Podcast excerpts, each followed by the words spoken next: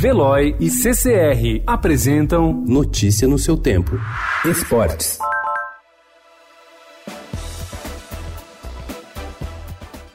O plenário da Câmara dos Deputados votará hoje o projeto Clube Empresa, que incentiva os times brasileiros a saírem do modelo de associação civil para empresa limitada ou sociedade anônima. Entre os benefícios estão a renegociação das dívidas, a carga tributária menor em relação a uma empresa comum e a promessa de maior atração de investimentos. Se aprovado na Câmara, o projeto vai para o Senado, onde o ex-atacante Romário, do Podemos do Rio de Janeiro, será o relator.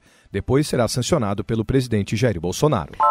Depois de garantir o título da Libertadores e do Campeonato Brasileiro, o foco do Flamengo passa a ser o Mundial de Clubes da FIFA, em dezembro no Catar. A rota para fechar o ano com mais um título obriga o time carioca a monitorar rivais distantes, em especial os possíveis adversários na semifinal, dia 17 de dezembro. São eles Al Hilal, da Arábia Saudita, e Esperance Tunis, da Tunísia. O Flamengo está garantido também na edição 2021 do Mundial. Daqui dois anos, na China, a FIFA vai reunir 24 clubes em um novo formato da disputa.